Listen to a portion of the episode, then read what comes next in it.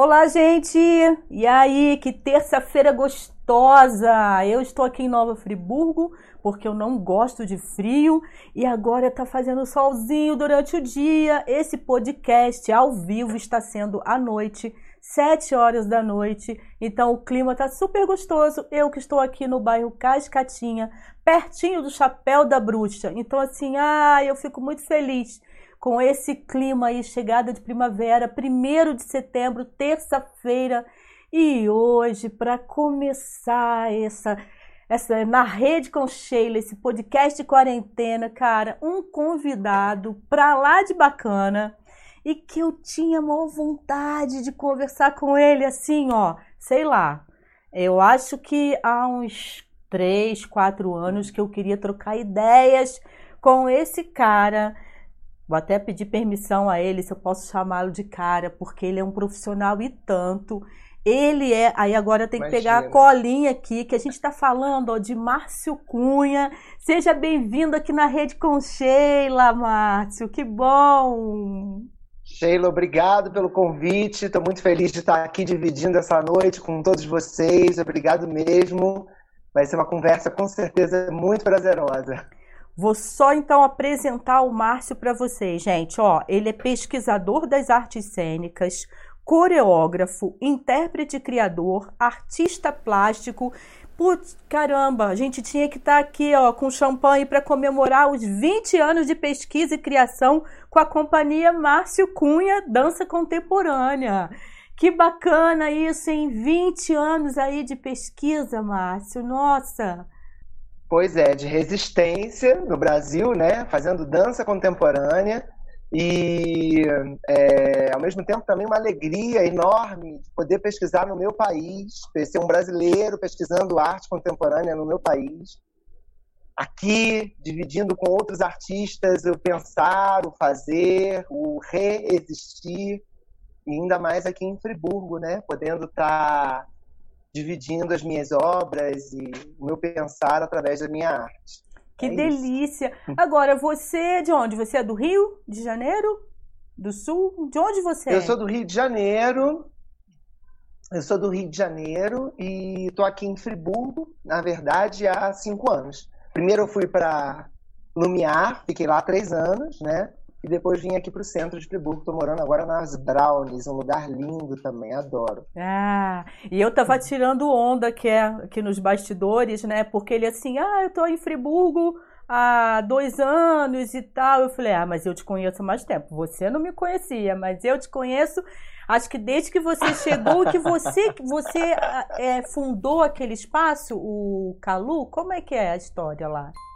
Bem, é, quando eu cheguei em Friburgo, né? Eu tinha toda uma história já de coreógrafo, conhecido de alguma forma pelo meu, pelos meus trabalhos, pelos meus projetos, como arte educador também, no Rio de Janeiro. Quando eu vim para Friburgo, né, com desejo de mudança na minha vida, de com maior contato com a natureza, né, que a gente comprou uma casinha lá em Lumiar, eu não imaginava é, todo o movimento que viria com a chegada, né, nessa cidade. E chegando na cidade, eu comecei primeiro tomando conta do meu jardim, porque eu adoro planta. Vocês devem estar vendo, minha casa tem planta para todos os lados. Comecei tomando conta de planta e meu filho tinha cinco anos e aí ele, ele é, começou a estudar numa escola bem próxima e aí eu comecei a observar as faltas e comecei a sentir falta de arte em, algum, em, algum, em alguns aspectos da arte no entorno, né? E, por exemplo, Francisco tinha cinco anos e não tinha uma aula voltada para a faixa etária dele, né? E Francisco veio do Rio, fazia aula comigo na época, né? E isso me é, mexeu demais comigo, né? E aí eu fui na escola, ali no Euterpe, que me recebeu lindamente e conversei na época com a Sandra. Falei, Sandra, eu tenho um projeto de dança e eu quero dar aula aqui em Lumiar. E ali tudo começou. Comecei a dar aula primeiro para a faixa etária do Francisco, na época, 5, 6 anos. Aí os mais velhos queriam fazer também, eu abri uma turma para os mais velhos, depois os adolescentes. E por último, os adultos que me cataram e falaram: Márcia, a gente quer fazer dança. A gente pode fazer dança com essa idade? Gente de 70, de 60, de, enfim, de várias idades. depois 200. eu falei, qualquer corpo dança, todo mundo pode dançar, né? E foi um ano mágico, assim, porque eu comecei a dar aula, quando eu vi, eu estava com 60 alunos. Uau. Em o quê? Sei lá, em quatro meses. Eu estava com muitos alunos.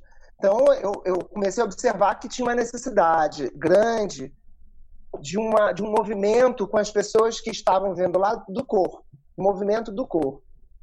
É, e aí eu comecei a levar arte para a rua, comecei a fazer um movimento que se chamava danças poéticas. Foi o primeiro movimento que eu comecei a fazer na, na, na cidade. Foi daí que eu te movimento... conheci. Foi daí que eu te conheci, danças poéticas. Pois é. Uau. Pois é, muita gente viveu danças poéticas, ouviu falar dos danças poéticas, porque é, os jornais começaram a falar sobre quem é essa pessoa que está levando um monte de gente para a rua, que está fazendo as pessoas da própria cidade dançarem na rua, né? E aí, esse movimento agregador que, que eu acho que a cidade abraçou, é, me fez pensar que eu precisava de um lugar grande que desse conta de tantas pessoas, né? de, tantas, é, de tanta arte que, na verdade, já tinha também Lumiar, que eu comecei a fazer as pontes, né? tinha Luli Borges, enfim, com, com, a, com coral, timbres em temperos, o pessoal da yoga, já havia movimentos dentro do, do espaço. E aí eu milagrosamente achei um espaço perfeito, que foi o espaço do Calu durante quatro anos, né? É... e aí a gente reuniu todas essas pessoas e decidimos, eu em parceria com a minha mulher, com a Renata Reinheimer, com o Luiz é, Domingos, né, que estavam vindo também do Rio, e a Renata Reinheimer trabalha comigo como assistente de direção, bailarina, no Rio há muitos anos. Olhei para eles e falei assim: vamos montar um centro de arte? E a gente vai montar porque a gente quer ser feliz, não porque a gente quer ganhar dinheiro. Aliás, porque a gente nunca ganhou dinheiro no Calu, né? A gente ficava até altas horas da noite limpando aquele espaço, levava obras às vezes difíceis de montar, que demoravam dias montando para ser apresentado uma vez. E o movimento do Calu foi incrível porque em um ano a gente já tinha quase 300 alunos. Muito bacana. Funcionando dentro de Lumiar com apresentações de espetáculos do Rio de Janeiro, de dança, teatro, música, etc. E eu me lembro muito bem do secretário de Cultura na época, né? E outras figuras que passaram falarem que era um dos projetos mais incríveis que tinham em Friburgo. E escondidinhos. Escondidinhos. E gerado pela, pela gente, né? Gerido pela gente que morava lá e pela comunidade, né? Então, assim, o Calu teve esse, esse boom, esse crescimento, era um movimento lindíssimo exaustivo também, porque no final, assim, eu me lembro do último Danças Poéticas que eu participei, eram 500 pessoas nas ruas. Nossa! Era muita gente. Muita gente. Entre fazendo e assistindo. Aula de teatro, aula de música, aula de artes plásticas, aula de não sei o quê. E, e todos esses artistas, também Lumiar tem essa característica, né? Muita gente se muda para lá e trabalha com arte. Então, assim, eu fui catando essas pessoas e essas pessoas começaram a procurar o Calu também, né? Tipo, onde eu vou trabalhar? Onde que eu vou pensar a arte? E elas começaram a se, a se juntar e dar aula naquele espaço. E assim, seguimos durante três anos.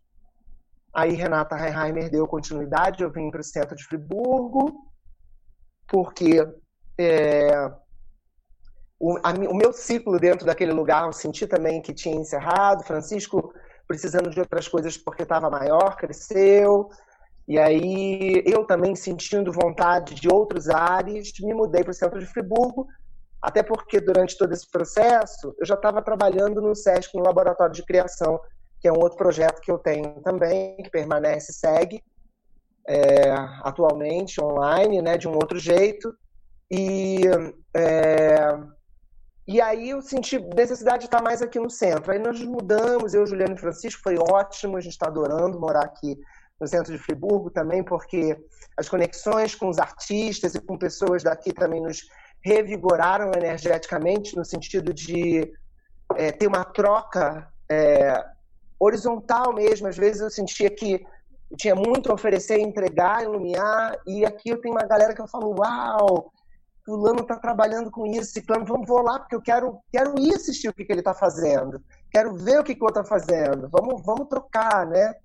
E isso me, me revigorou bastante. Eu sou bem feliz aqui agora no momento onde eu estou em Friburgo, dividindo e conhecendo, estando com tantos artistas e pessoas queridas. Ai, que delícia. Falei muito, né? Nada, aí eu, tava, eu estava muito tempo querendo bater esse papo contigo, porque eu conhecia você virtualmente, do Calu. Não cheguei a assistir nenhuma é, apresentação sua lá, conhecia. Ah. Até porque eu tinha o site, o Cultura NF, que agora é o Na Rede com Sheila. Cultura NF continua no ar. Se você for lá, você tem o link vai cair no naredeconsheila.com.br. Porque, na verdade, o culto, todo mundo, ah, Culturanf era muito, todo mundo pensava que era da prefeitura. E eu falar, ah, não, eu vou mudar esse nome, uhum. vou mudar esse nome, porque todo mundo associava ao poder público e era um trabalho, era não, é um trabalho independente, né? Tô aqui é, fazendo o que eu gosto, mas aí eu posso brincar, eu posso me divertir, enfim, né? Sem, sem a responsabilidade que o poder público eu entendo que tenha que ter. E me chamou muita atenção o Calu sim, sim. também, porque aqui você não conheceu, né, o Centro de Arte aqui em Nova Friburgo, né? Que é ali embaixo da. Não conheci da... todas. Hum. Todo mundo pois fala é. com você, né? Muita gente fala. Fala, Esse... Márcio, você devia conhecer, era maravilhoso, era. que era incrível, que tinha uma galera, que era, todo mundo se encontrava. E, era, e... e todo mundo lembra muito porque o Calu tinha essa característica Isso. Lumiar, né? Exato. De agregar, né? De reunir. Então, quando rolou essa história do Calu Bacana. e Lumiar, aí a gente que tava por aqui ficou assim, né? Pô, cara, Friburgo não tem mais o centro de arte, né? Que triste. Aí a gente, assim, é sentindo uma inveja, mas uma inveja boa de que vocês estavam produzindo, sabendo de toda, toda a situação, né? Que deve ser para você é, gerir um, um centro uhum. cultural, na verdade. Mas, assim, cara, eu sempre falei, Sim. Lumiar de São Pedro, é, essa parte de cultura principalmente, vida própria. Eles lá conseguem fazer as coisas, as coisas acontecem, as coisas andam e tal. Por sinal que ontem, estou falando aqui do Cascatinha, ontem eu tive que passar ali pelo espaço da Jane, que fechou, como é o nome no cônego? Solar, pois solar, é, né? É, solar que das Artes. Triste Solar também, né? das Artes. Então, assim, é, eu fechou sabia... o Solar das Artes e fechou o Calu esse ano. Os dois, dois centros Calu também fechou. Né? Calu fechou. Não sabia. Fechou. Fechou. Não sabia. Calu Ou... fechou esse ano. O que que acontece? A Renata é, ficou no Calu nesse ano que passou, né? E quando eu saí, e aí foi o ano que a Lully desencarnou também, aí perderam-se muitos alunos. Foi um ano também de muitos, enfim, as coisas estavam remexidas, e aí quando a minha saída diminuiu muito o número de alunos, e tinha um aluguel muito caro, e gerir sozinho aquilo é muito difícil, porque claro. fica na secretaria, vai limpar o banheiro, resolve 30 mil problemas e questões, enfim, artistas brincando de administração, né? Um pouco isso tirando o Luiz Domingos, que é um administrador e sabia muito bem cuidar do Calu nessa parte financeira. É, mas aí chegou um momento que se tornou insustentável, né? Veio a pandemia, Imagina. tinha que continuar pagando o aluguel, faz como? E energeticamente também é uma doação muito grande, Sheila. Era é. de manhã até de noite, inclusive finais de semana, entendeu? Então, assim, o que eu tentei fazer no último ano do Calu é, eu tive alguns encontros com o Pacheco da Escola da Ponte. Não sei se você já ouviu falar. Não. É uma figura importante é, da. Tem uma escola em Portugal e ele fala de uma gestão horizontal, de uma educação horizontal, onde não tem maior nem menor.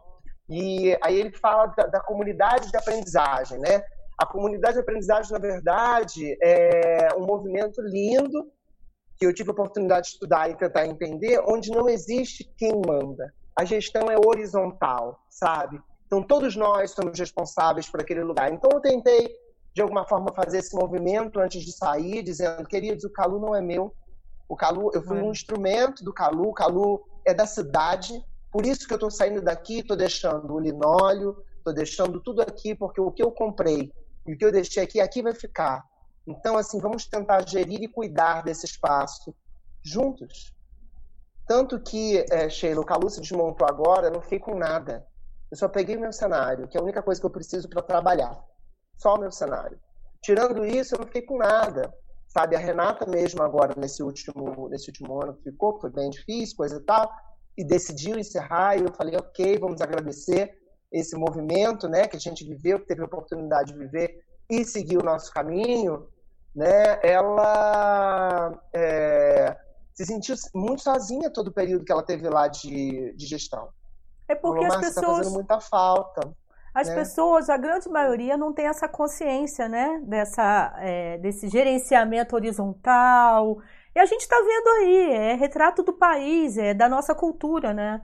É muito difícil, ainda bem que tem uma é. galerinha nova, é, ou pessoas mais é, antigas, mas que já tinham uma pegada diferente, alternativa, considerada alternativa, mas que a gente está vendo que vai ser a saída, né? Eu acho que assim, o futuro é. é. mais ou menos Não, é, por é, aí. É, porque, porque, na verdade, assim, o que o Calu fazia e o que, sei lá, o Solar das Artes promove, ou o que existia nesse centro de arte antigo, né, que todo mundo fala, deveria ser promovido e sustentado pelo governo, né? E a gente, enquanto grupo, não precisar se preocupar com dinheiro, e sim na agenda no que, que a gente pode fazer para manter aquele lugar funcionando. Só que não é só na agenda que a gente tem que tomar conta, porque, por causa disso que você falou, essa gestão que a gente está fazendo é uma, é uma gestão louca, né? A gente tentando trazer para o nosso povo, para a gente, para o nosso coletivo, é, um movimento que deveria vir dos governos. Enfim, essa é uma questão. A outra é se não acontecerem, se a gente não estudar gestões culturais, vão acontecer muitos ciclos como esse, assim, de pessoas que têm bons desejos, que têm desejos, que têm vontade, que quer, que pega, transforma nisso aqui, vai funcionar lindamente durante um tempo e não vai se sustentar, porque se todo mundo não der a mão, né? Porque Verdade. assim, ir lá bater palma para o espetáculo todo mundo faz, né? Agora. Agora, monta, desmonta comigo e pagar o não sei o quê, e tomar conta de não sei o que lá. E é, eu sempre fiz com muito prazer, assim, sempre com muito amor, todo, todo o tempo que eu tive no Calu, porque é, eu vi os movimentos incríveis que o Calu promovia, não só para as crianças, mas para os adolescentes e para os adultos, né, pessoas que eu admiro e amo e tenho relação até hoje.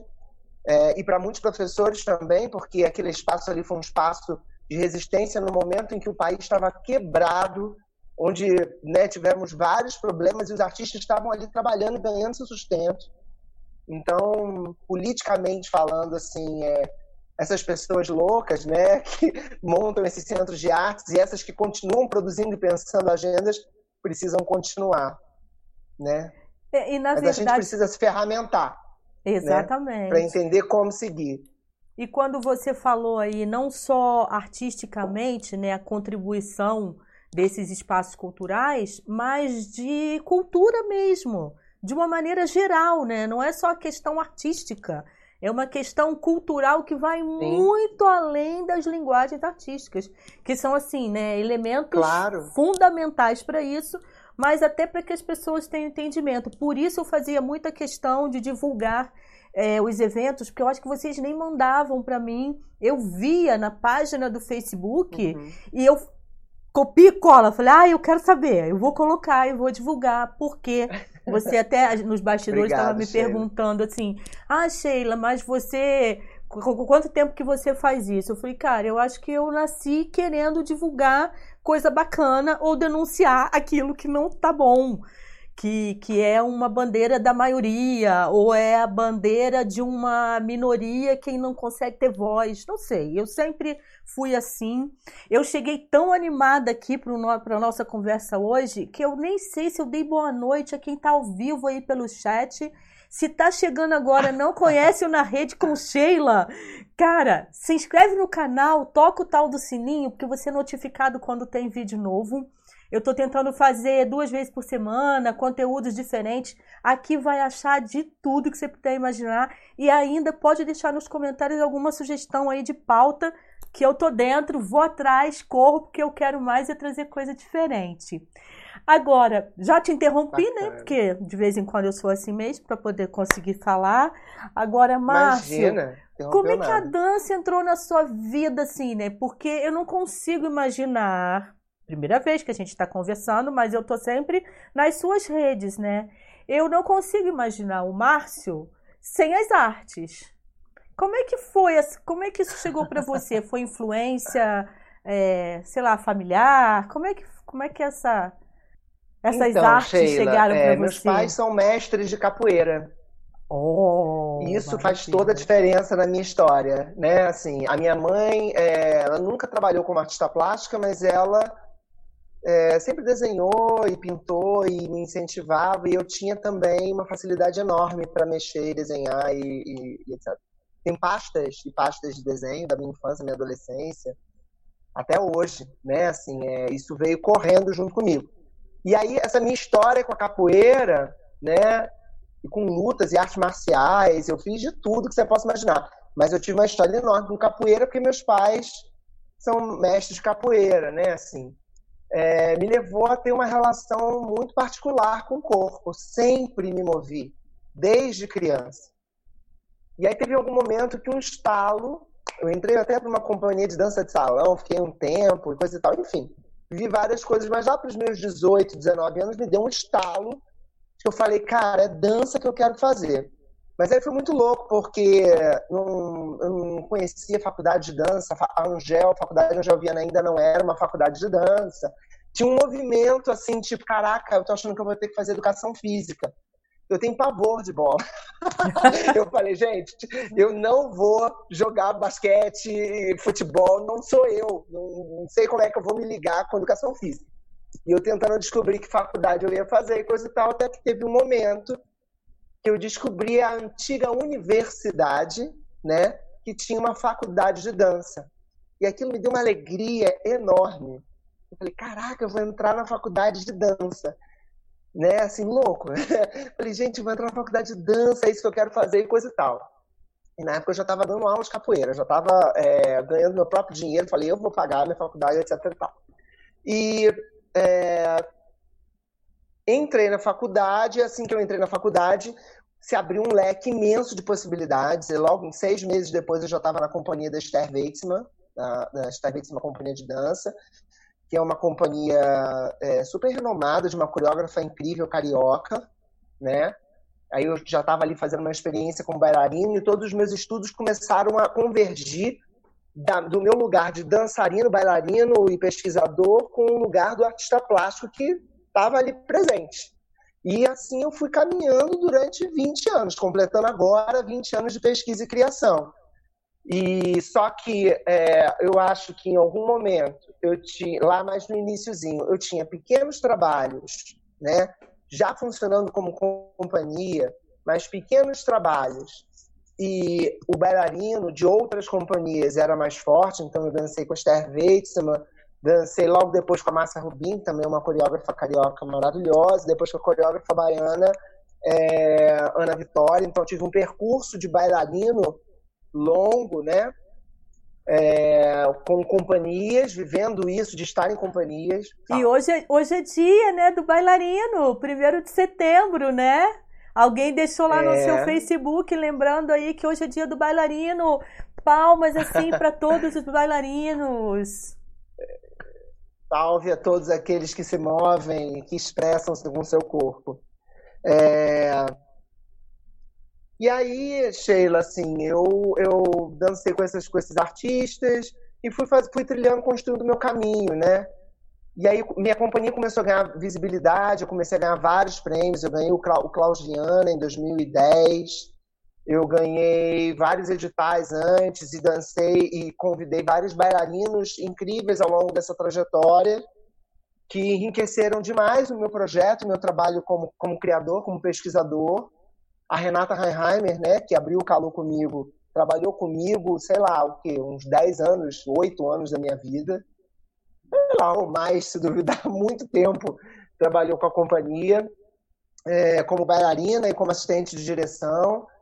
E eu fui seguindo, é, e aí comecei a trilhar uma parceria muito forte com o SESC, que é, começou a apoiar e patrocinar os meus trabalhos quase que anualmente, patrocinar no sentido de porque assim para um trabalho estrear no, SESC ele não pode estrear em qualquer SESC, Ele precisa primeiro estrear no Sesc do Rio de Janeiro, pelo menos tem sido assim até hoje. É, estrear no Sesc do Rio de Janeiro, lá eles, eles nascem para o mundo, né? E a gente tem a oportunidade também de fazer testes e experimentações, é um lugar de experimentação.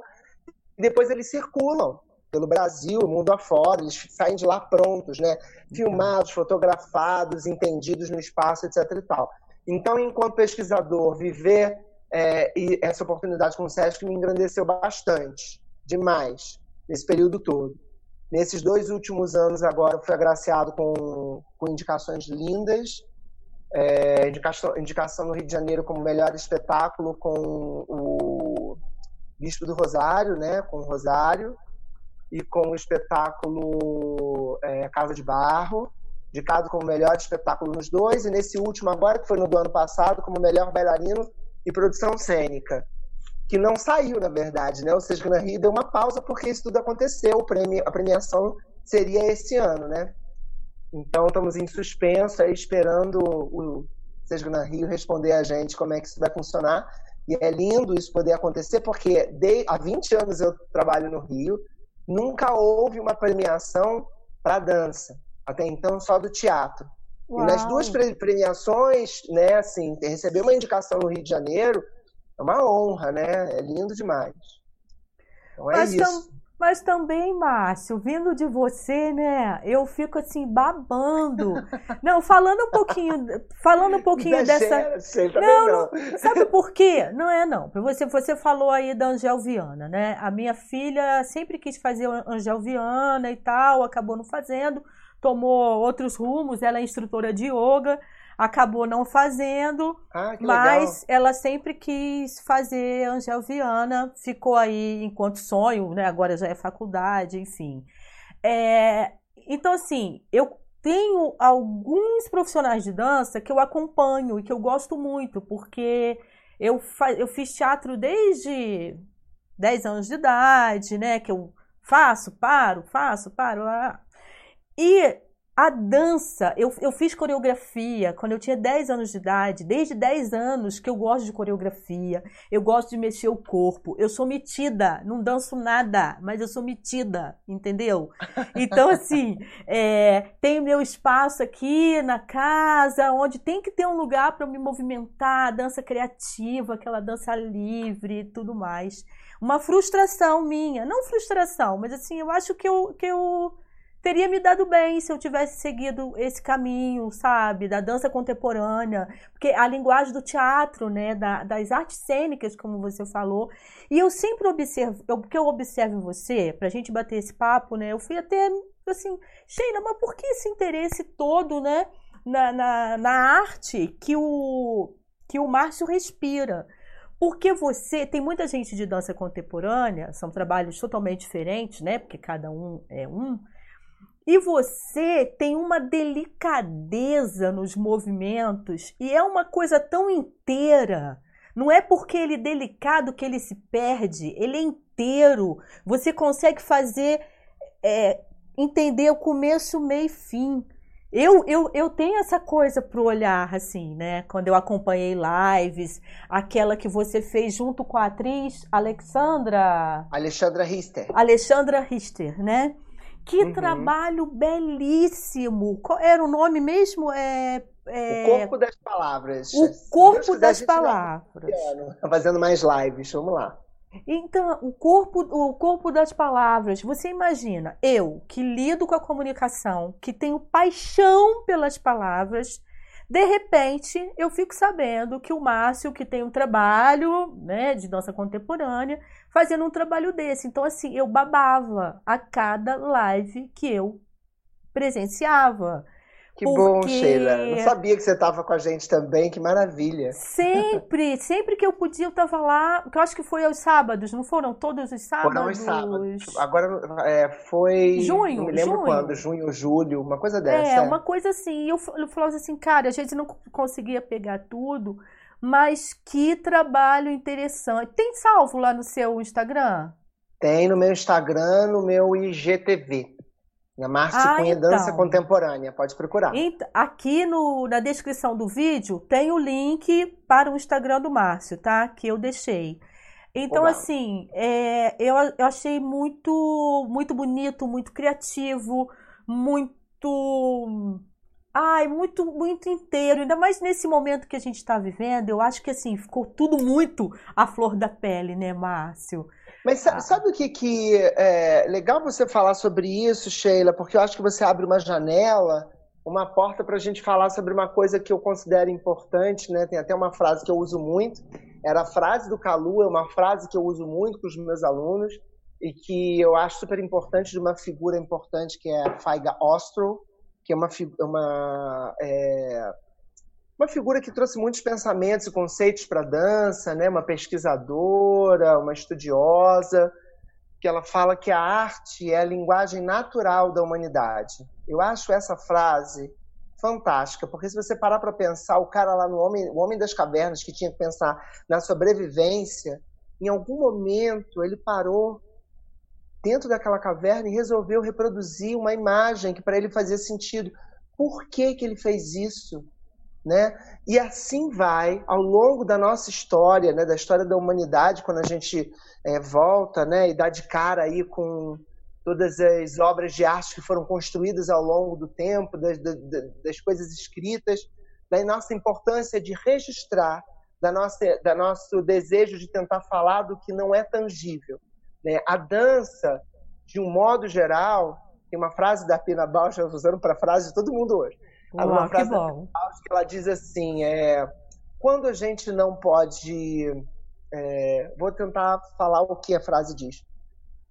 Onde entra a dança? A dança entra quando as palavras não podem mais dar conta de explicar o que precisa ser dito. Aí a dança entra. Aí entra o movimento. Né? É, eu acho isso também fantástico da Pina. Né? E e eu acho que a minha escola vem muito desse lugar da interesa, né? de um corpo que não fala pela forma, que não quer chegar numa cópia do que o outro fez ou reprodução. Eu sou um pesquisador, então assim, eu vou descobrir o que, que o meu corpo é capaz de expressar e o que, que eu quero dizer para o mundo. Por que, que eu estou fazendo isso assim? O porquê está sempre por trás do, do meu fazer, né? Então, assim, minha, minha investigação é abissal, é, é profunda, né? E eu, além disso, faço um movimento enorme de investigação do meu interno, do entendimento do ser humano. Eu falo sobre vísceras dos seres humanos, né? Eu falo sobre o sentir, sobre as dores do ser humano, né? Então, mais abissal ainda torna o que eu vou dizer e próximo, porque todo mundo se sente é, contemplado, se sente é, como é que eu vou dizer, desnudado, né? Fala assim, uau, ele está falando sobre uma coisa que está em mim. E às vezes a gente não, não consegue traduzir em palavras, porque além Verdade. de tudo, eu trabalho com dança, né? Então não é um teatro que às vezes você fala, nossa, ele está falando sobre tal coisa e todo mundo tem isso, né? Todo mundo é assim. Na minha trilogia, né, em que eu falo sobre o Basquiat, o é, não, Frida Kahlo, Basquiat e Bicho do Rosário, essa trilogia que eu fiz uma investigação profunda, né, nesses artistas, buscando a relação entre artes plásticas e dança, levando obras para a cena, produzidas para mim, é, livremente inspiradas na obra, nas obras deles, investigando a vida, eu comecei a observar que vida e obra não, não se separam, né? é impossível se separar. E que existe um, um, um buraco enorme, pelo menos existe em mim, né? assim, que não para de ser é, que me deixa inquieto diante do mundo, né? que me deixa é, que, me, que me deixa com os olhos atentos para os espaços sensíveis que, que, que existem. Então, assim, as coisas me incomodam, as coisas me provocam, assim. O, eu vou em busca da provocação, de alguma forma. O silêncio me, me comove, sabe? As coisas não passam incólume nos meus olhos, eu não vou deixar passar. Então eu, sou muito incomodado, né, com as coisas que se dão. Eu não sei se isso é um olhar meu de artista, mas eu, pelo que eu vejo nesses artistas e em outros, existe sempre um, um pulular, eu acho, de, de movimentos internos que não deixam que, que para que se consiga dizer, para que se tenha o que dizer, precisa se observar, precisa ter esses olhos atentos. Então, eu acho que é, eu estou sempre nesse mar, né? Assim, navegando nesse lugar. Até porque, Márcio, é... a arte ela é infinita, né? Então, quando você fala desse espaço vazio, é porque minha leitura, né? Olha só. Vai lá, vai lá. Quando você, quando você mergulha naquele momento, você está fazendo uma leitura, mas no que você está descendo mais um pouquinho, a leitura já é outra, porque aquele minuto já passou. Então você vai dando novas formas. Eu percebo isso muito assim no seu trabalho, sem violência, porque você tem trabalhos fortes. Né? Tenho. Você tem trabalhos fortes. Meus trabalhos normalmente são fortes. Os meus da companhia são bem fortes. Né? assim, eu tenho os trabalhos como arte educador, né? Que aí as pessoas conseguem é, é, me conhecem em outra frequência, né? São é. mais abertos, coloridos e num diálogo mais uma fluição mais superficial, se eu posso dizer. Não, sei se superficial seria a palavra. Não, acho mas que é. mais possível de qualquer pessoa se relacionar, né? Mas eu tenho alguns que são bem abissais, né? Que para se relacionar, fala assim: senta aí, toma um chá antes, não sei se você vai sair depois para comer uma pizza e tomar uma Coca-Cola, ou sei lá, beber uma cerveja. Você... Acho que você vai congelar, né? Tipo assim, vai vai ser a tal da cultura. Um negócio aqui, para me organizar. Pronto. Deixa, deixa eu dar uma olhadinha, já que você, a gente aqui nessa viagem toda, deixa eu dar uma olhadinha lá no chat para ver quem está falando com a gente. Estou abrindo aqui para a gente poder ai, dar uma olhadinha quem é que tá falando. Mas, cara, assim, o seu trabalho é muito bacana, é incrível esse mergulho que você tá sempre fazendo e cutucando. Você é aquele que tá cutucando as pessoas. Opa! Peraí. É, vamos lá, consegui, porque acabei abrindo com o áudio aqui. Deixa eu dar uma olhadinha então, daqui a pouco a gente volta para esse papo. Ruth Lopes está aqui com a gente. Márcia é simplesmente espetacular. Além de um grande artista, um grande ser humano, se preocupa conosco de uma forma linda. Boa noite, Sheila. Gratidão por, por esta entrevista. Menina, eu estou adorando isso aqui. É uma honra. Ó, a Ruth está falando, é uma honra ser sua aluna. A é minha Thelma. Aluna, linda. Ah, Thelma, Thelma. Thelma, Sheila, vem fazer aula com o Márcio com a gente, corpo presente, menina, ó, tentada. Ela falando, professor, professor maravilhoso. Ai, que bacana, gente. Esse pessoal aqui falando aí do seu trabalho. E nossa, mas tem muita gente. Júnior, parabéns pelo convidado de hoje, super grande ator. É, super artista, Gueiro Band, boa noite, Sheila, grande Márcio na noite, um abraço. Gabriela Ribas, dando um oi pra gente. A Ruth, eu já falei, o Gueiro, Regene Brito. Ai, que lindo esse menino. É, é, viu todo você tem assim um fã clube isso é muito legal. Lindos todos amo vocês. Ó Gisele Cruz também maravilhoso dançarino artista plástico. E depois a gente pode continuar lendo aqui. Foi só para dar uma atenção Bacana. já que a gente deu um legal. Queria falar um pouquinho desse movimento da arte educação e do meu projeto aqui em Friburgo. Desse do corpo? Como é esse do corpo? É da transformação, porque eu acho que as pessoas me conhecem do lugar do presencial, né? E aí, de repente, mudou, virou tudo online e eu criei uma proposta que, que desse conta, né? Das questões que a gente precisa de agora, né? Então, Antes, aqui... Só, assim, antes de você começar a falar sobre isso, porque você estava falando, aí rolou a história do celular aí, eu falei, não posso esquecer. Verdade. Eu consegui, eu fiz umas fotos suas, umas fotos lindas, eu metida, que não sou fotógrafa profissional, num evento que teve naquele espaço cultural perto de Conquista. Uma vez que o, eu te vi dançando. Ai, como é que é o nome? Ah, Esse é o nome tam... da performance que eu fiz, se chama Soma. Ah, é KM7. Soma? É? So... É, acho que sim, acho que Como sim. é o nome da minha performance. O lugar se chama KM7. Eu consegui fazer umas fotos, quem quiser na página, na rede com Sheila, tem lá, porque eu criei um álbum, assim, consegui Quero ver, dar uns não cliques. vi. Assim. Viu? Eu acho que na época você viu, sim, eu, eu acho que na época eu te marquei, porque isso faz tempo, né? O tempo tá assim, né? Voando.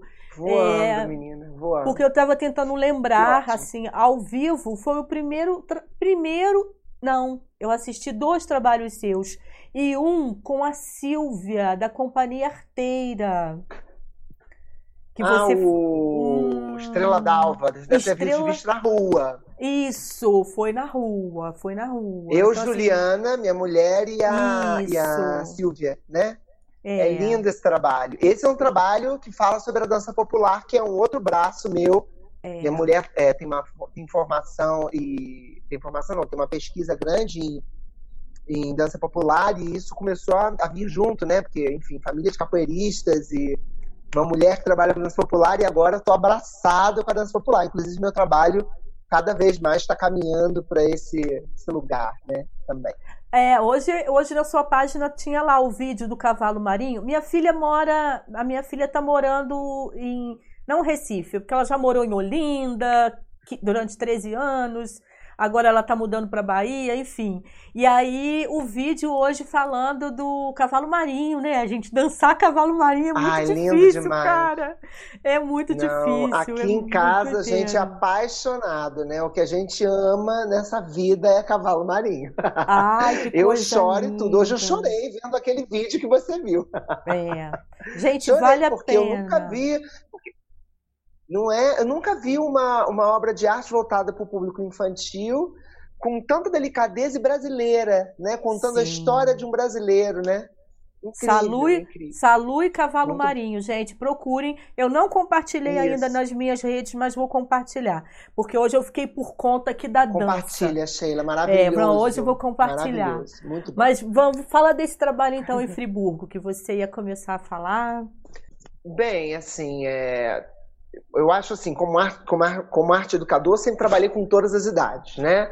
E aí, nesse projeto que eu fazia lá no Calu, há muito tempo atrás, eu trabalhava com crianças, adolescentes e adultos. E segurei o trabalho durante muito tempo. Tive muitos, é, muita gente fazendo aula comigo.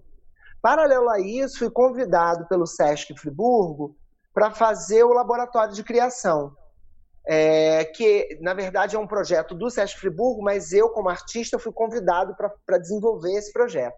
E dentro do projeto Laboratório de Criação, começaram a se chegar profissionais, porque a proposta era essa, que queriam investigar com projetos debaixo do braço para desenvolver e criar é, as suas cenas, para descobrir o que, que quer dizer, o que, que gostaria de dizer, pesquisadores, investigadores e pessoas comuns que também estavam investigando esse, esse universo da criação, né?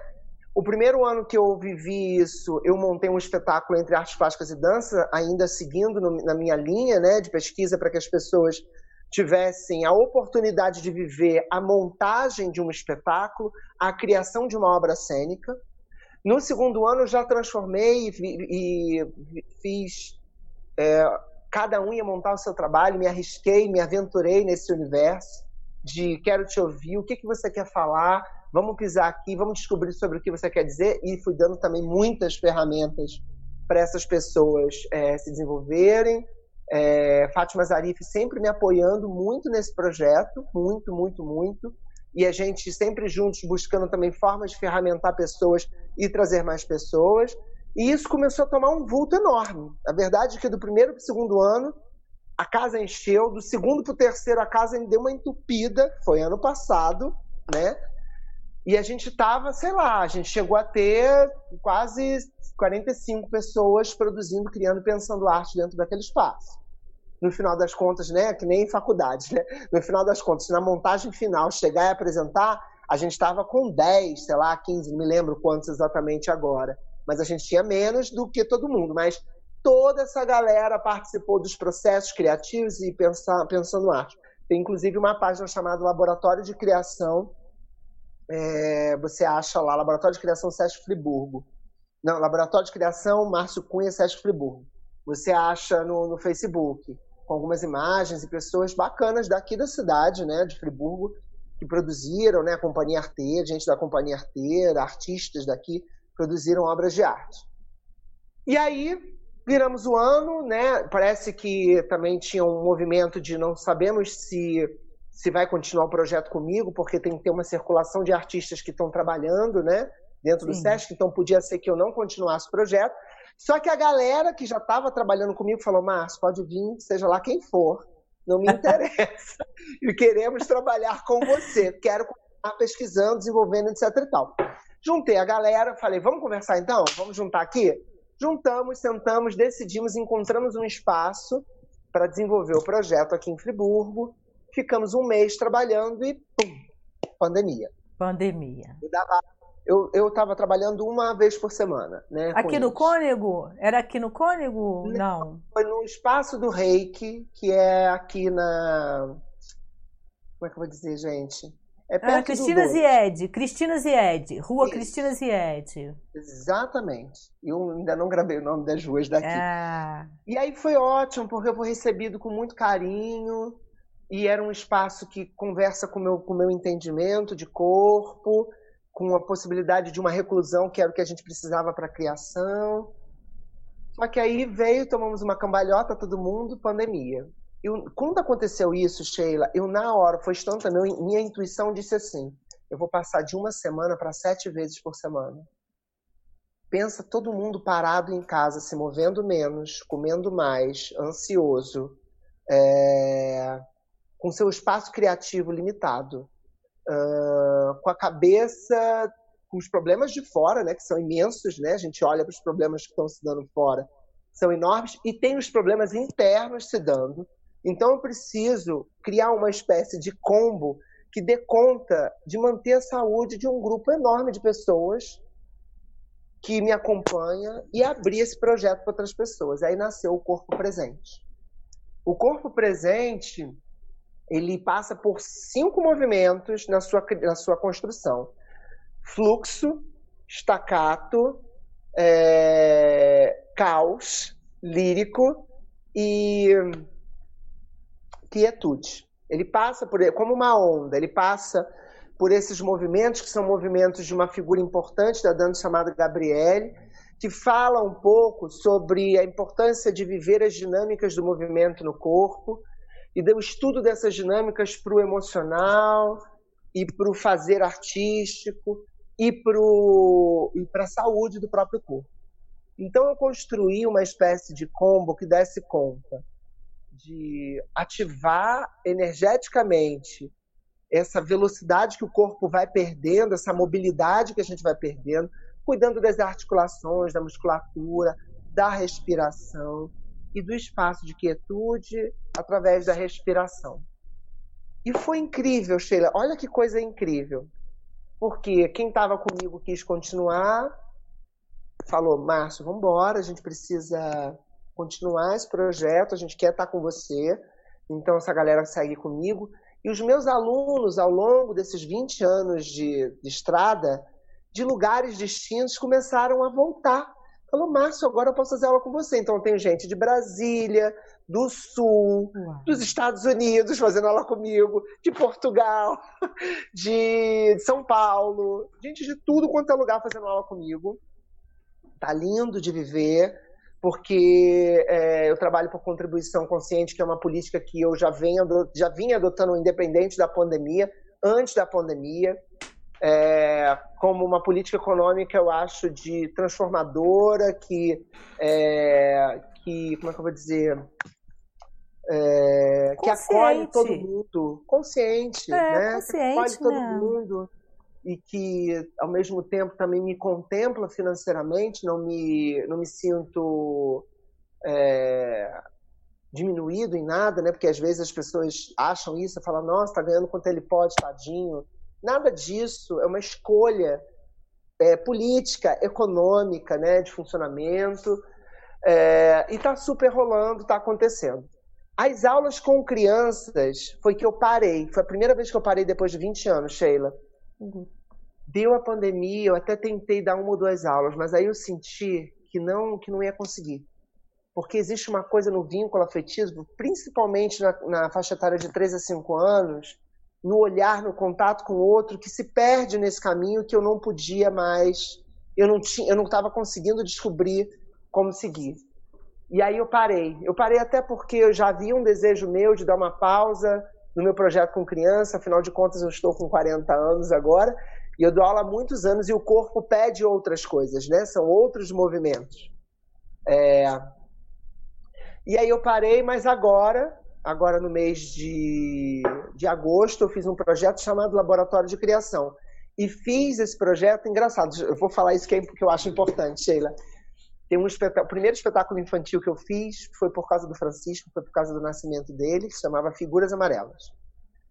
O Calu, Centro de Arte Lumiar, ele nasceu, na verdade, por causa do Francisco. Eu só fui para a Rua de Lumiar dar aula porque meu filho não tinha o que fazer. Sim. Você entende? Então, assim, eu abri porque eu estava em Lumiar e eu tinha uma criança que precisava de arte. Então, assim, se não tem quem faça, vou desculpa, lá. vou fazer.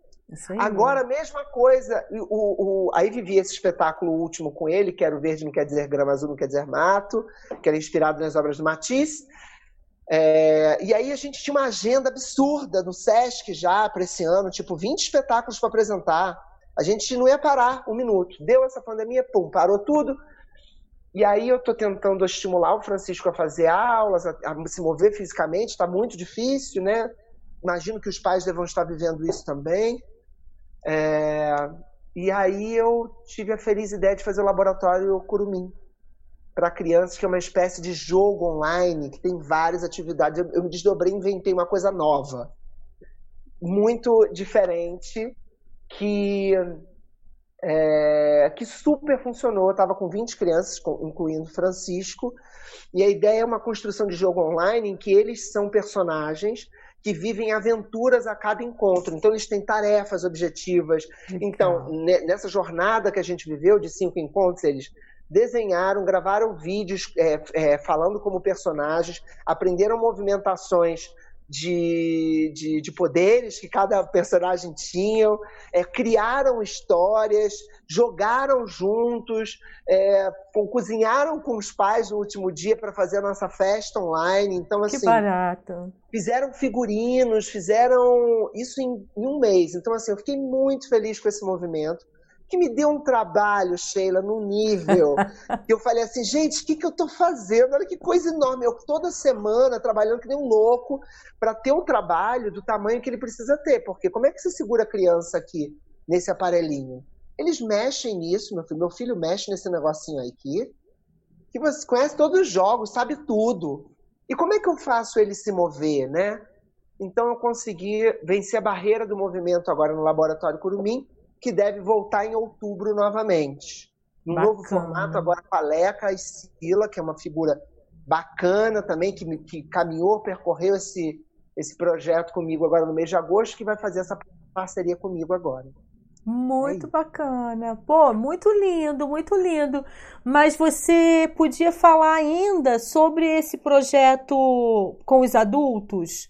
Que você, que você falou, e que culmina é, uma vez por mês, tem o lance do vídeo a cada dois ah, meses, falar, como é que é? Falar. Que isso é interessante também. Cara, o resultado é incrível, né? Impressionante, é impressionante. É muito bonito, muito bonito. É, lindíssimo, né? Aconteceu, Sheila, como você, você pode ver, eu gosto muito do improviso.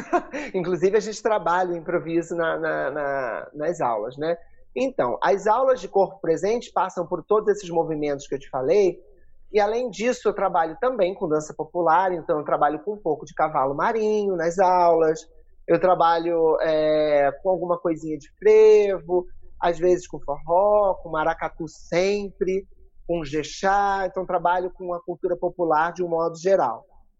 Mas a aula tem caminho, um caminho, eu trabalho com objetos e coisa e tal. Mas o artista inquieto não para, né? E mesmo que eu esteja atendendo fisicamente a esses corpos, é, a mentalmente essas pessoas para descarbonizar, ficar bem, saudável, tem um lugar meu do artista que precisa mobilizar as pessoas para saírem do lugar e a gente experimentar coisas novas. E logo no primeiro mês, eu tava, eu tenho uma figura que trabalha comigo há muito tempo, é muita muita ponte, você vai ver só.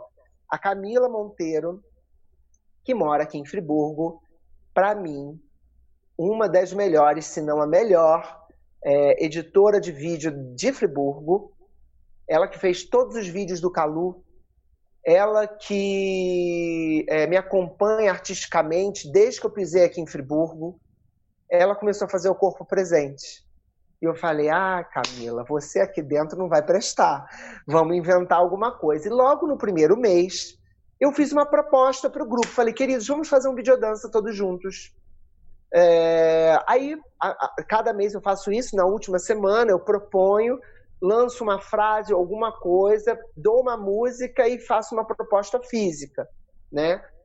E o vídeo ficou incrível, e foi incrível o movimento que se criou dentro do grupo, porque eu percebi que as pessoas se sentiram estimuladas, que elas estavam vencendo barreiras importantíssimas de autoimagem, de se gostar, de acreditar que é possível.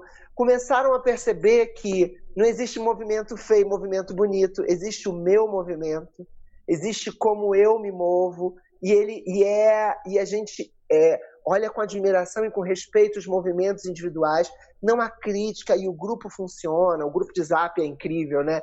Porque são pessoas de idades muito distintas, de lugares distintos, com pensamentos muito distintos, mas que todo mundo se respeita e flui incrivelmente numa vibração fantástica todo o movimento do corpo presente. E aí as turmas começaram, a turma começou a crescer, e as pessoas agora só querem saber. Eu fico esperando pela última semana do mês, desesperadamente. Só ficam nesse movimento, querendo fazer, né?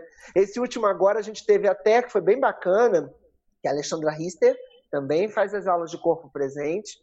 E nessa última semana, ela que fez a. Tem texto, né? Ela que fez o, a fala, né? Do, do vídeo. E a Maila, é, que também Nidek. é uma figura. Idec, é, Maila Nidek e ela que fez uma das poesias, ela fez uma poesia para o corpo presente, e a outra poesia que é falada também é do Arnaldo Antunes.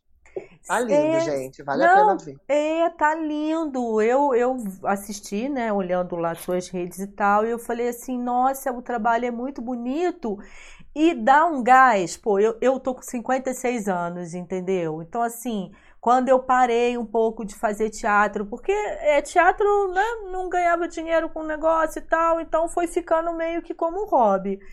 E aí você deixa de exercitar, você começa, eu, você não, né? Eu começo a me cobrar de isso não tá legal, que isso, pô, será que eu não tô pagando mico, não sei o que e tal.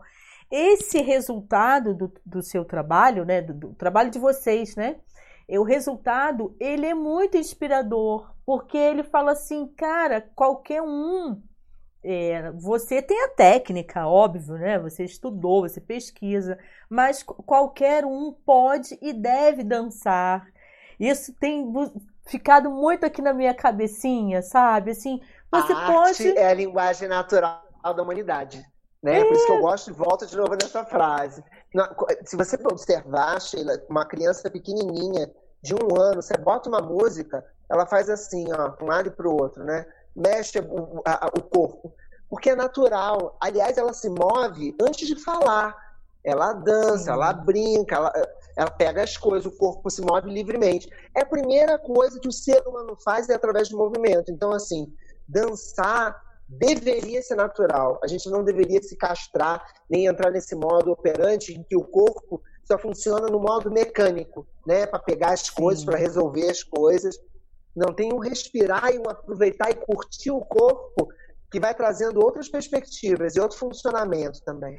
Eu não sei se você chegou a assistir uma matéria falando sobre um paciente de Covid já com 80 e poucos anos e ele realmente estava mal e resolveram colocar uma música para ele escutar e ele conseguiu se mexer antes de dar o último suspiro. Oh. Isso foi assim, quando você fala ele de dançou. começar a vida, ele, de, ele, dançou da forma dele, né? Do jeitinho dele. Ele conseguiu se mexer antes do último suspiro. Então, quando você fala essa coisa de nascer dançando e se for estimulado, também pode se morrer dançando, que eu acho que deve Sim. levar para um outro lugar aí, bem mágico. Nossa, né? Angel Piana é, é a prova disso. É uma senhora de, Sim. sei lá, deve estar com 90, 80 aí, e dança, né? Na- no nosso grupo de corpo presente, eu tenho pessoas entre 70 e 80 anos, eu devo ter umas nove pessoas. Não, são nove pessoas, entre 70 e 80 anos. E dançam, Eu vou te marcar. Ah, eu vou marcar você em um vídeo que eu fiz, tá lá no meu Instagram, é, que eu resolvi dançar. Eu tenho uma rede no meu quarto, que é onde eu fazia na rede com Sheila. E eu, assim, acho que foi no segundo ou Aham. terceiro mês de pandemia, eu falei, cara, eu vou dançar, eu vou me alongar com essa rede. Essa rede não tá aqui simplesmente para poder ficar deitada. E eu deixei lá. Eu vou te marcar para você depois Ai, por favor. olhar lá o que eu ver. fiz. Mas só consegui fazer Que uma ótimo. vez. Mas só consegui fazer uma vez, porque há um bloqueio, sabe? Aí são, enfim, outros caminhos que, que, que é essa loucura dessa cabecinha nossa. É... Márcio, e aí como é que entra na sua vida, assim? Tem o lance da dança, você já falou um pouquinho, mas é legal, porque aí tem esses trabalhos de desenho, tem o cenógrafo. Gente, é muita coisa numa pessoa só, né? Tipo, você monta seu espetáculo, mas você consegue delegar algumas coisas para outras pessoas? Ou porque você Vamos tem lá. conhecimento, você quer, tipo, vou dar conta de tudo? Olha, Sheila, eu tive um momento na minha vida que eu sofria muito é, sendo muitas coisas, né? Porque é muito. Mas muito do eu ser muitas coisas nasceu pela necessidade. Eu fico imaginando que muitos artistas brasileiros Tá. também devem ser muitas coisas. É, então eu realmente sei de muitas coisas, pelo menos da cena eu sei bastante coisa, né? Mas assim, tem um outro lado que aí é pessoal, veio, nasceu comigo, sei lá, e eu fui desenvolvendo também, que é o lugar do artista plástico, né? A pintura, o desenho, a escultura, eu também faço escultura, veio caminhando comigo. Eu, durante muito tempo, eu meio que separei isso, né? Eu falava da relação entre artes plásticas e dança, e aí eu falava sobre um pintor, sobre um escultor, sobre alguma coisa assim, mas é, eu, use- eu usava é, animação gráfica, ou eu usava é, um artista que chegava e trazia uma luz, um recorte, alguma coisa interessante, que eu mesmo, não, como artista plástico, não investia em fazer as minhas, os meus cenários, as minhas coisas. Quando eu comecei a investir nisso, e foi no Frida-me, o primeiro espetáculo que eu falei assim, esse cenário é meu. Não adianta ninguém querer entrar, porque o que eu vou falar aqui precisa de mim, do- da minha interesa enquanto artista, né? Foi o primeiro cenário que eu fiz e eu levei três esculturas e ele é todo de cordas vermelhas grandes, né? O trabalho ele saiu daqui e veio para cá. Aí eu vi que eu preciso e era extremamente desgastante, Sheila, porque assim dirigi porque eu estava com uma atriz bailarina que é a Ana Paula Bozos que fez o filme do Bariguela, é minha comadre também maravilhosa, incrível em cena, assim, conhecidíssima no mundo da arte no Rio de Janeiro, em cena. Então eu tinha esse papel como diretor, bailarino junto com ela, fazendo cenografia e dirigindo um grupo enorme de gestão, porque o figurinista, o produtor, é, a divulgação, a relação com o Sesc, o não sei o que lá, tarará. um mundo só no Frida-me. Só na- naquele, naquele. E manda para edital, aquela coisa toda que você, que você sabe como é que é. Então, assim, foi extremamente desgastante, mas o resultado era a certeza minha de que não tinha como ser diferente. Dali em diante eu falei, ferrou. Não sei como seguir diferente. E meu trabalho ganhou mais visibilidade depois do, do Frida-me, que foi, Foi em quando 2015. isso? Ah, eu ia perguntar. 2014, 2014, desculpa. 2014, 2015 eu cheguei em Lumiar. Então ele nasceu em 2014. É, ele, nasceu em 2014, 2015 eu cheguei em Lumiar e ele ainda estava circulando porque eu ganhei é, na época o FADA, que era o edital de circulação nas lonas cariocas. Então ele estava circulando, eu estava morando em. Lumiar, achando que assim, eu falei, agora provavelmente o arte educador vai dar uma dormida, vou só trabalhar como artista no meu ateliê pintando minhas obras, eu vendo pinturas, esculturas e enfim, minhas coisas. e, e circulando com meus espetáculos. E aí o, aquela história toda do calor começou a se desenvolver. Mas enfim, voltando aqui para esse lugar do artista plástico, é... ali no Frida me começou a se fortalecer, e aí depois, é... na criação, por exemplo, do Basquiat, a coisa começou a inverter. Eu não conseguia me mover se eu não desenhasse, se eu não pintasse. Então, assim, Olha. por exemplo, o Basquiat, eu passei uns dois meses com, assim, vários papéis na minha sala antes de começar a fazer o primeiro movimento. E aí, quando o movimento, que é um espetáculo mais pesado, quando o meu primeiro movimento nasceu, era espantoso. Eu falei, uau, tem alguma relação da minha produção cênica com minha produção como artista plástico, tem alguma coisa aí que precisa caminhar junto. E aí nasceu o Basquiat, e aí logo depois eu fui fazer o Bicho do Rosário, fiz uma imersão de uma semana no Museu Bicho do Rosário, num projeto chamado é, Casa B, é, que artistas ficam lá internados durante é, algum tempo, em contato com os antigos moradores da antiga colônia é, é, Juliano Moreira e que também tem a oportunidade de. Agora esqueci o nome, gente de viver junto com eles no ateliê deles. Aí conheci uma figura incrível chamada Arlindo, que viveu com o Bispo do Rosário, conviveu com o Bispo do ah. Rosário. E aí, é, nesse movimento com ele, eu vi que o que eu tinha que produzir artista, como artista plástico era enorme. E aí eu convidei é, a Silvia, da Companhia Arteira, para pensar junto comigo é, cenário, figurino e algumas. Não, cenário. Figurino também era cenário. Cenário e figurino, junto comigo, para poder seguir, porque era, era imenso. Eu precisei muito dela, assim. Foi muito bom. E aí eu comecei a dividir ali. Aí no último, que foi agora o Casa de Barro, eu falei assim: não vou levar cenário nenhum pra cena, é só corpo. Só corpo, não tem mais nada, coisa e tal. Quando tava assim na boca de estrear o cenário nasceu. E o cenário não era feito, o cenário eram coisas que eu tinha achado no meio do caminho, que eu levei tudo para cena. O cenário é feito todo de barro, não, ele, ele tem um plástico preto no chão, e eu é, comecei a juntar barros quebrados, tipo tijolo quebrado, não sei o que, tudo quebrado. Uau. E foi tudo para cena. E o trabalho ficou incrível. Se completou ali. Mas é, é, é, é muita loucura para dentro para conseguir juntando e falando sobre as coisas que eu acho que precisam ser ditas nesse momento, né? É, agora, como artista, não sei se cabe, se, se eu estou te respondendo também na outra pergunta que você fez. Agora, como artista, onde eu tô, né? O que que, como é que, eu, como é que eu me vejo diante da pandemia e o que que eu estou produzindo, pensando? Eu tinha uma agenda com os espetáculos que eu já tenho, inclusive com Estrela d'Alva, com a Silvia e com a Juliana. Eu tinha uma agenda com infantil, eu tinha uma agenda com todos os espetáculos que eu que estavam agora que foram os últimos, né? Eu tinha uma agenda grande assim. Então tudo se desfez. Eu estava fazendo um espetáculo com a companhia de balé da cidade de Niterói, que ia estrear, fui, contemplado para fazer esse, para dirigir a companhia.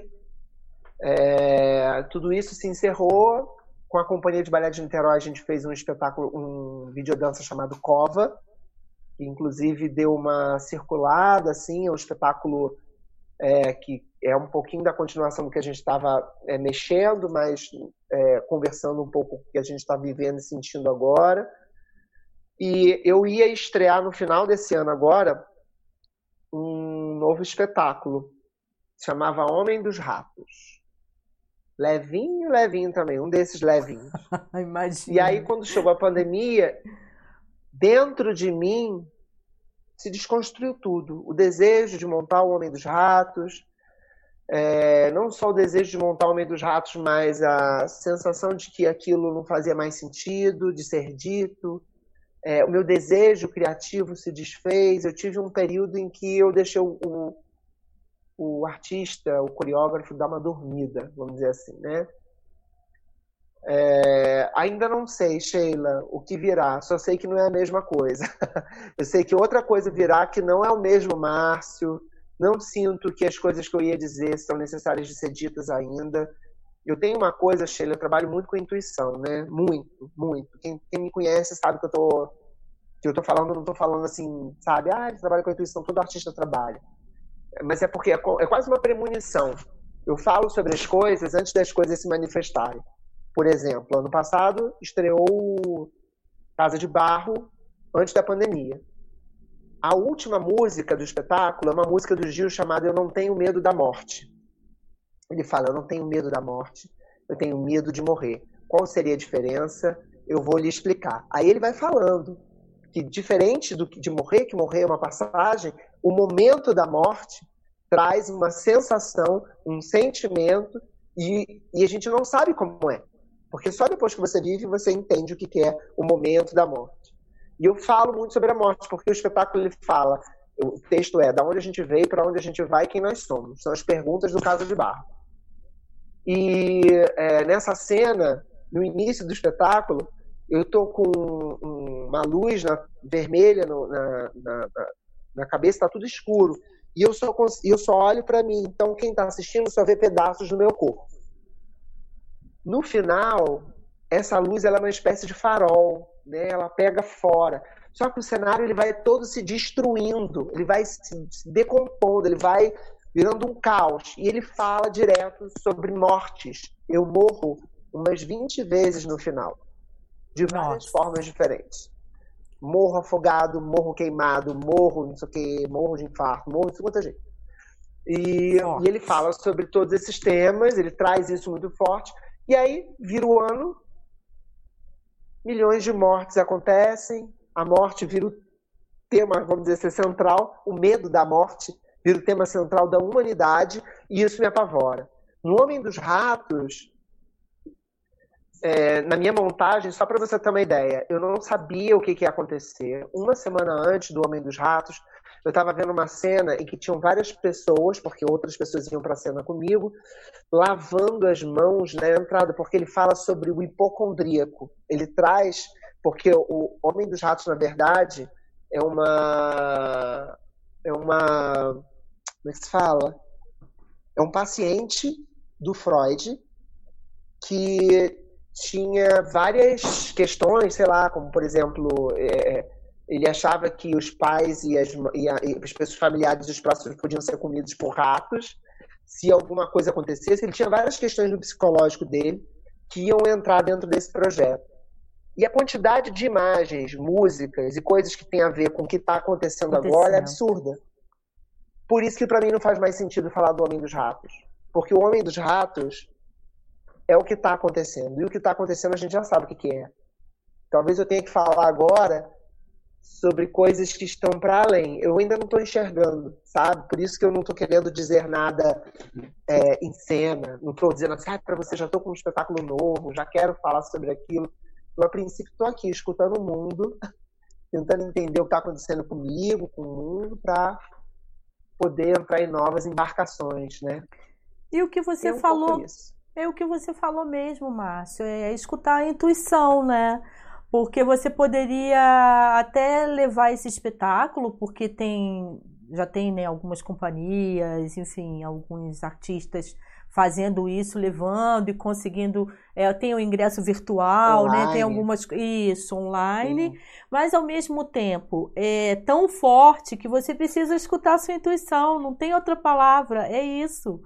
Porque, tipo assim, é isso que o Márcio é quer, quer dividir né? Porque você divide, Exatamente. você o trabalho é, o trabalho só é completo quando os dois lados, né? O artista que está no palco e, a, e, quem está aqui na plateia é, sofrem e aprendem juntos. Tem que ter essa Exatamente, né? exatamente. Tem que ter essa troca. É o que eu sinto, exatamente, por isso que eu o que eu tenho sentido, é, Sheila, e eu como pessoa, e não sei se dá para desvincular o artista da pessoa, mas aquele que consome arte, aquele que, que vai buscar os espaços de respiro, né?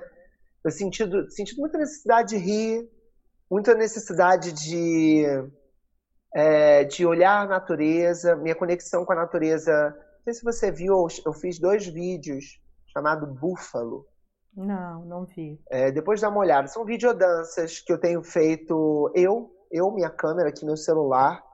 É, ah, eu mesmo tenho vi. editado. Vi, vi, Márcio. Teve um que é no meio de um campo, não é? É, é exatamente. Perto, no meio exatamente. de um campo, e numa assim. casa destruída. É, Vi, vi. é aqui nos Browns. Eu adorei. Browns. Porque É o eu falei assim. estacionamento da Estácio. Eu, É o estacionamento da Estácio. eu fiquei tentando im- imaginar. É o assim, eu estacionamento falei, da eu Estácio. E é uma casa destruída aqui pertinho. Eu numa andança dessa da manhã, assim, muito cedo, sem ninguém, né? Eu fui andando sozinho. E aí eu senti necessidade de me mover com a natureza, de criar uma escuta é, nova com, com a natureza. E, e eu senti uma reverberação necessária e importante. Aquilo me fez sentido. É, o homem diante da natureza, um homem pequenininho diante daquela plenitude que é a natureza, né? O nosso tamanho redimensionado. É, isso me, me cativou. Em algum lugar me fez assim, opa, isso faz sentido para mim, entendeu? Me colocar no lugar, vamos dizer assim, olha o teu tamanho diante da natureza. olha o nosso tamanho diante da natureza. Se coloca no teu lugar como criador. que você Muito acha que você é. É, nossa, foi, é, foi bom você comentar isso, porque eu nem tinha anotado, que eu também faço minha colinha aqui, acabei nem anotando e realmente com um trabalho assim muito bacana, eu fiquei, caramba, coisa de ocupar os espaços, né? Ele tá ali e dançando e em conexão com a natureza, que é essa outra pegada aí que muita gente está sentindo aí durante a pandemia, né? Que é É, ligando a terra. Você estava descalço? Tava descalço. Ah, Tava não, des- tava não, tava Não. De, de, de tênis. Né? Porque que o que, coisa. que acontece? O lugar onde eu tava era inóspito, todos os lugares. Não eram, por exemplo, uma casa destruída, abandonada, tinha É. milhões de gatos lá dentro, não dava pra ficar. Não, claro. para- Mas eu que viajei por conta, quando eu falei a conexão com a terra, a gente gosta de colocar o pé no chão e de se conectar. Márcio, quanto, como é que é assim, você consegue passar alguns dias sem dançar? Difícil. É Porque difícil. você você está fazendo as coisas e está se movimentando. Ah, eu sou muito. Braços, corpo, o corpo inteiro tá, tá em movimento expressando. Eu, eu, eu tenho uma necessidade enorme do movimento. Eu, sem movimento, adoeço. Eu preciso. Se você não me vê, que nunca aconteceu até então, dando aula, eu provavelmente vou estar me movendo em algum lugar de algum jeito. Eu preciso disso. É importante para mim. Até Muito mesmo, eu fico imaginando, né? Tipo assim, Márcio, congela. Aí agora, assim, só o rosto. Ele vai dançar com o rosto, gente. Ele vai dar um jeito de dançar só com o rosto. Ele, assim, a gente pode imaginar, congelou tudo. Não, mas ele vai dar um jeito de, de A mexer, gente sempre dá um jeito. de se expressar, né? Cara, é um trabalho, assim, muito bacana. Essa coisa de, da pesquisa mesmo, de ir ali naqueles pontinhos. Eu lembro, Márcio, que quando foi, eu acho que março, em março, ou foi abril, você estava começando a dar aula online, alguma proposta assim livre Abril. e tal, e você chegou a mandar um link para mim.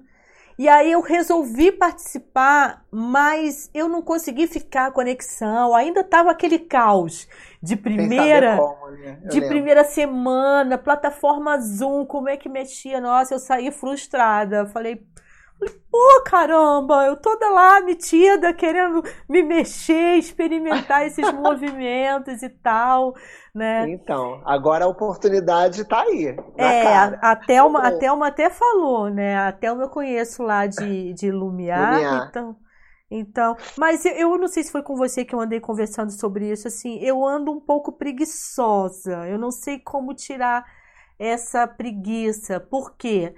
Como eu te falei, eu estou ainda em quarentena, eu ainda estou em isolamento social e é muita coisa para você fazer dentro de casa, é o tempo inteiro. É, tem Em- uma coisa, é, Sheila, assim, é, é super natural que a gente se desorganize é, é, é, em termos de horário, né? Eu, por exemplo, estou me sentindo também muito assim, né? Os horários meio perdidos, né? É, lógico que eu sou super é, chato com compromisso, então compromisso para mim tá ali, presente, coisa e tal. Mas é, é isso que você está sentindo de uma, uma certa preguiça faz parte um pouco desse, desse momento também, né? A gente fica querendo se recolher, ficar menorzinho, coisa e tal. E eu tenho falado muito sobre isso nas aulas de corpo presente, porque é, a gente, o corpo é como um dínamo, né? Se a gente movimenta ele, ele gera energia, a gente sente energia para o dia inteiro. O fazer nem sempre é um fazer doloroso, dolorido ou cansativo, né? O fazer pode significar zerar para recomeçar, né? Às vezes a gente precisa zerar para recomeçar. E aí a gente começa a enxergar as coisas ao nosso entorno de uma forma diferente né? O colorido, o céu, os espaços, porque quando você se propõe a ocupar os espaços de formas diferentes, o teu olhar naturalmente é afetado por isso. Você muda o seu olhar diante do mundo, né? É, fazer diferente, ocupar os espaços de forma diferente, reenergiza, né? Com certeza. Então assim, tem uma coisa de, de sair, sabe o mito da caverna? A gente fica lá, ah, que tô cansado, que Saiu do mito da caverna, você enxerga e fala, caramba, tem uma possibilidade né, de, de me reenergizar, de cuidar de mim. E também tem uma coisa que as pessoas começam a observar também, às vezes só movendo no corpo presente que se dão conta, e como a gente está quarentenado direto em casa, andando pouco, a gente acha que está tudo bem. Caminhe um pouco mais longe para você ver como é que está o seu corpo. Exatamente. Assim, a musculatura da perna, ai meu Deus, eu tô pesado, ai tá difícil de andar, eu tô cansando muito rápido. Aí a gente se dá conta do, de como a gente não tá bem. Eu mesmo fui andar há pouco tempo, e olha que eu dou sete aulas por semana, Sheila.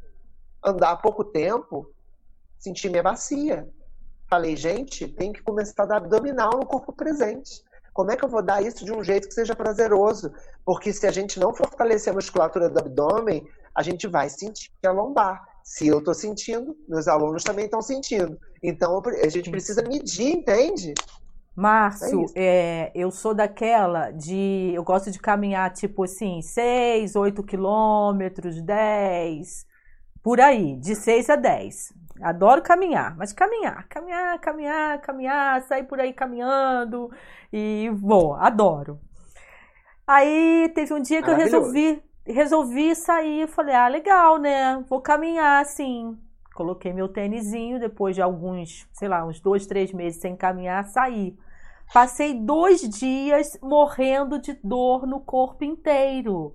Eu não conseguia, porque assim, Viu? eu achando que dentro de casa porque eu trabalho no computador, mas eu tô sempre me policiando. Eu levanto, faço uma coisa, eu não fico o tempo inteiro, né, sentada. Mas não é suficiente, não sabe? é Porque, suficiente. Sheila, a marcha, é a marcha, ela engloba o corpo inteiro. São braços, pernas, bacia, abdômen. Isso aqui Pode ver que a criança, para levantar e andar, ela demora. Primeiro, porque ela vai descobrindo a estabilidade e aquele movimento. Segundo, porque ela precisa estar com a musculatura forte para dar conta da marcha. Você não vê, por exemplo, o que, que acontece com a pessoa que vai ficando mais, mais velha, né? Assim, sei lá, por 70, sei lá, 70. Não, pode é, falar 70. a partir dos 56, eu tô me encaixando. Não, amor, nem 56 tá maravilhosa. Mas 70, né? Assim, a gente começa a ter perda de equilíbrio, é, dificuldade, dor na lombar, dificuldade de abaixar, de botar a mão na meia, de segurar as coisas, né? O que que acontece? Essa mobilidade que a gente vai perdendo é falta de movimento. Sim. É falta de movimento. Aí o que, que, que acontece? Você fica mais velho, você, você sente o que? Ah, tô com menos energia, não vou caminhar como eu caminhava. E o que, que você vai substituir para manter a saúde do seu corpo? Né? Essa é a discussão. Né? Então, assim, preciso de alguma coisa que me mantenha saudável dentro de um espaço menor, né? Eu fico sempre pensando no passarinho, né? Que voava no céu e de repente parou dentro da gaiola. Aquela asa não faz mais isso aqui, ó. Ela no máximo faz assim, ó. É, tadinho. Que desespero que deve ser. Gente, não prende passarinho, pelo amor de Deus. Eu acho é. que eu não é. posso mais ver passarinho preso de jeito nenhum. Mas, mas... mas agora é desesperador, ah. né?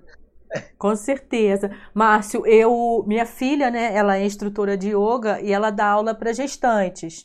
Então, duas vezes por semana eu estou fazendo online, porque ela mora longe, né? Mas aí estou gostando, ah, porque ela está dando aula, ela tá dando aula online para gestante. Eu, como tenho minha barriguinha quase de grávida, aí eu estou fazendo também as aulas e tem me ajudado bastante. Mas que eu, ótimo. Eu, ó, cinco Não faz meses, diferença? Sim, mas aí eu ainda sinto mais falta. Ótimo, fazer aula de yoga com ela é excelente, porque também é coisa para mente. Mas eu sinto muita falta da, da, da coisa da dança, do, da criatividade, da de experimentar. Eu de, falo é assim, é para os meus alunos. De ficar procurando. É o caos dos cinco movimentos. Ah, que eu falo assim, gente, tem um momento que eu vou fazer vocês cansarem, suarem, porque a gente precisa fazer isso. Só que como eu faço de um jeito divertido, tipo, eu boto feira de, man de, de mangaio, de repente, então todo mundo tá dançando, se divertindo, ninguém sente, tá lá. Fala, ai, gastou a energia que precisa gastar. Tá maravilhoso. Aí, vambora. Etapa 1. Um, entendeu? É como é que a gente é, une também né, a necessidade com o prazer. Né? Sim. Por exemplo, é necessidade comer, né? Mas você vai comer todo dia angu, sei lá, eu não gosto de angu, tô falando desse. Mas tem ah, eu adoro angu. Mas sei lá. Ah, Vela, você adora. Eu adoro. Sei lá, uma comida que você não gosta todos os dias, tem dia que você precisa comer uma coisa diferente, né? Sim, sim. É... é por isso que a gente tem várias roupas, é por isso que a gente. Né, eu fico pensando que buscar coisas diferentes coisas é parte da natureza humana para né, até para que a gente consiga saúde também. Saúde tem a ver com, com ambientes diferentes, né? Imagina fazer todo dia a mesma coisa da mesma forma. Não, né? é. Ainda mais eu sou inquieta, né? sou assim, pareço com você nesse ponto, eu sou inquieta. Então, assim, eu quero fazer yoga. Esse ano eu ia voltar a fazer teatro com a Daniela Sante, que você conhece que eu acho que faz pois parte é, do seu grupo. Maravilhosa. Fez. Tá fazendo corpo presente. Então, Ela faz corpo presente. Eu ia, come... eu ia começar a fazer. Menino, eu não ia começar a fazer balé aqui no GPH. Eu ia começar a fazer balé. Eu oh, nunca tinha feito balé na minha vida.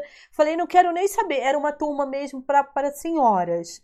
Eu falei, como é pertinho, porque uhum. eu sou autônoma, eu trabalho em casa, então eu, eu não gosto muito de ir ao centro da cidade. Eu prefiro ficar por Sim. aqui. Aí, uhum. assim, solar, solar da arte com várias atividades aqui no Cônigo. GPH que tinha aula de balé. Não sair mais daí, né? Daniela que ia dar aula uma vez por semana na Usina Cultural Energias. Eu falei, ah, beleza, porque eu, eu acompanho Daniela há muitos anos, então assim, ah, vai ser ótimo é, frequentar as aulas dela, até por conta aqui do podcast também. A gente vai ficando enferrujado, cara. Se a gente não pratica, eu tô trabalhando muito trava-língua de novo por conta da dicção, eu tenho um dentinho que ele é mais para frente, eu não posso mais usar aparelho por conta de enxaqueca, muita doideira. Então eu tenho que estar me exercitando, eu tenho que estar dançando com os meus músculos da face, senão também não rola. Eu também estava cheia assim de projetos, cheia de coisa. Esse ano eu falei, nossa, eu quero eu quero praticar as artes, eu quero né? Eu não só divulgar, mas eu quero fazer, eu quero trabalhar isso. Aconteceu isso tudo. Aí que tô ótimo. assim, né? Não tô conseguindo fazer muita coisa, mas é, super animada em te ver. Quem sabe, é, deixa eu ver se eu consigo aí. Vocês. Tá aí, tô te esperando. É, firme for... vocês estão firmes e fortes ainda com o grupo, né? Seguiremos, todos. Até dar... nos encontrar. A gente está oh. juntos até nesse novo encontro.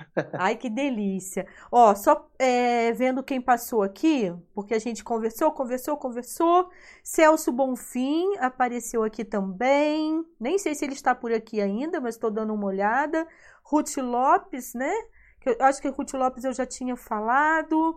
Uh, Nieta Magalhães. A Digo mesmo, vem para o corpo presente. Ó, gente, vocês estão me cutucando, hein? Regina, Regina Menegário? Que maravilhoso, Márcio. Ele é ótimo. Estou viajando. Amo a arte dele. Felipe Braga.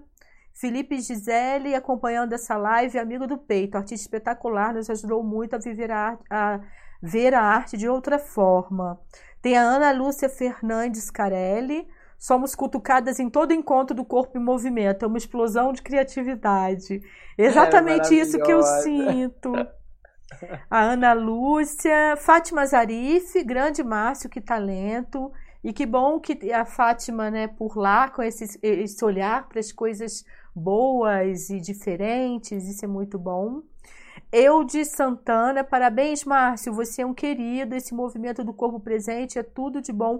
E tem isso também, né? Homem, mulher. O corpo presente, o quê? É de que idade até que idade? Assim?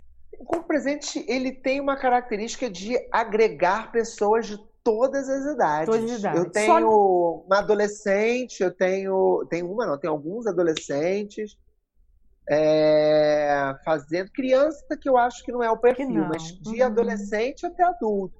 Toda pessoa interessada em mover, interessada em se escutar, interessada em é, se experimentar, porque eu acho que tem uma coisa do corpo presente de ser uma experiência. Então, cada dia eu tenho uma experiência nova. É, preciso estar aberto para isso. Né? Lógico que tem alguns lugares que a gente vai pisando, né? E que você vai saber, ah, isso aqui eu já conheço, que bom, né? Porque você também se sente familiarizado, vai investigando, vai aprofundando, e outros que você vai descobrindo ao longo, né? E eu vou cavucando também, né? Eu vou mergulhando, descobrindo lugares novos, tentando, qual... é, tentando é, é, propor coisas que tirem a gente do lugar também, né? E, e qual é, é o dia da semana que funciona esse grupo? Então, é, segunda, quarta e sexta-feira, no horário das 5 horas e das 6 e meia. São dois horários possíveis. E tem o horário de sábado, que é às 10 da manhã. Hum. Uma das aulas, de segunda, quarta ou sexta-feira, do horário das 6 e meia, é de bolão de pilates.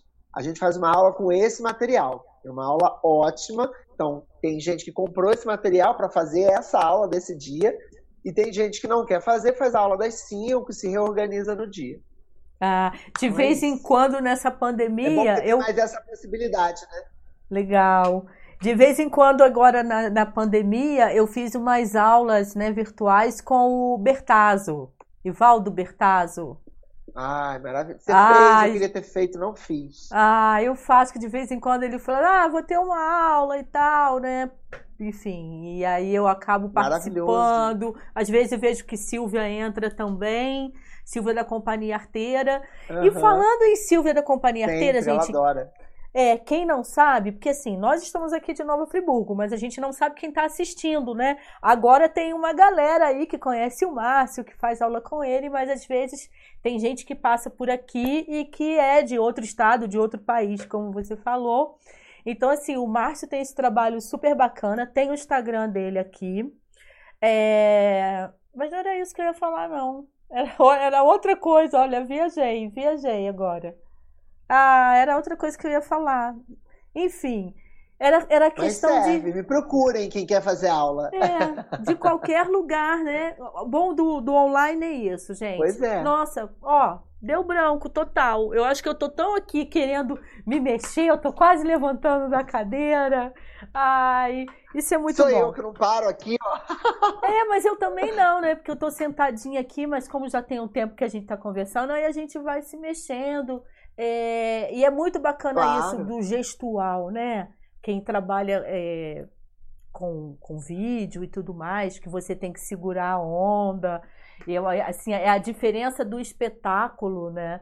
Lembrei o que eu ia falar. Ai, meu Deus, que bom. Nem tudo está perdido aí em relação à memória. É porque eu falei isso, eu ia falar da Companhia Arteira, porque a Companhia Arteira é uma companhia de teatro aqui de Nova Friburgo, que tem um trabalho muito bacana também. A Gabriela Ribas é minha vizinha, está aqui a duas casas, é, mora bem pertinho. E você também tem uma relação com a companhia, né?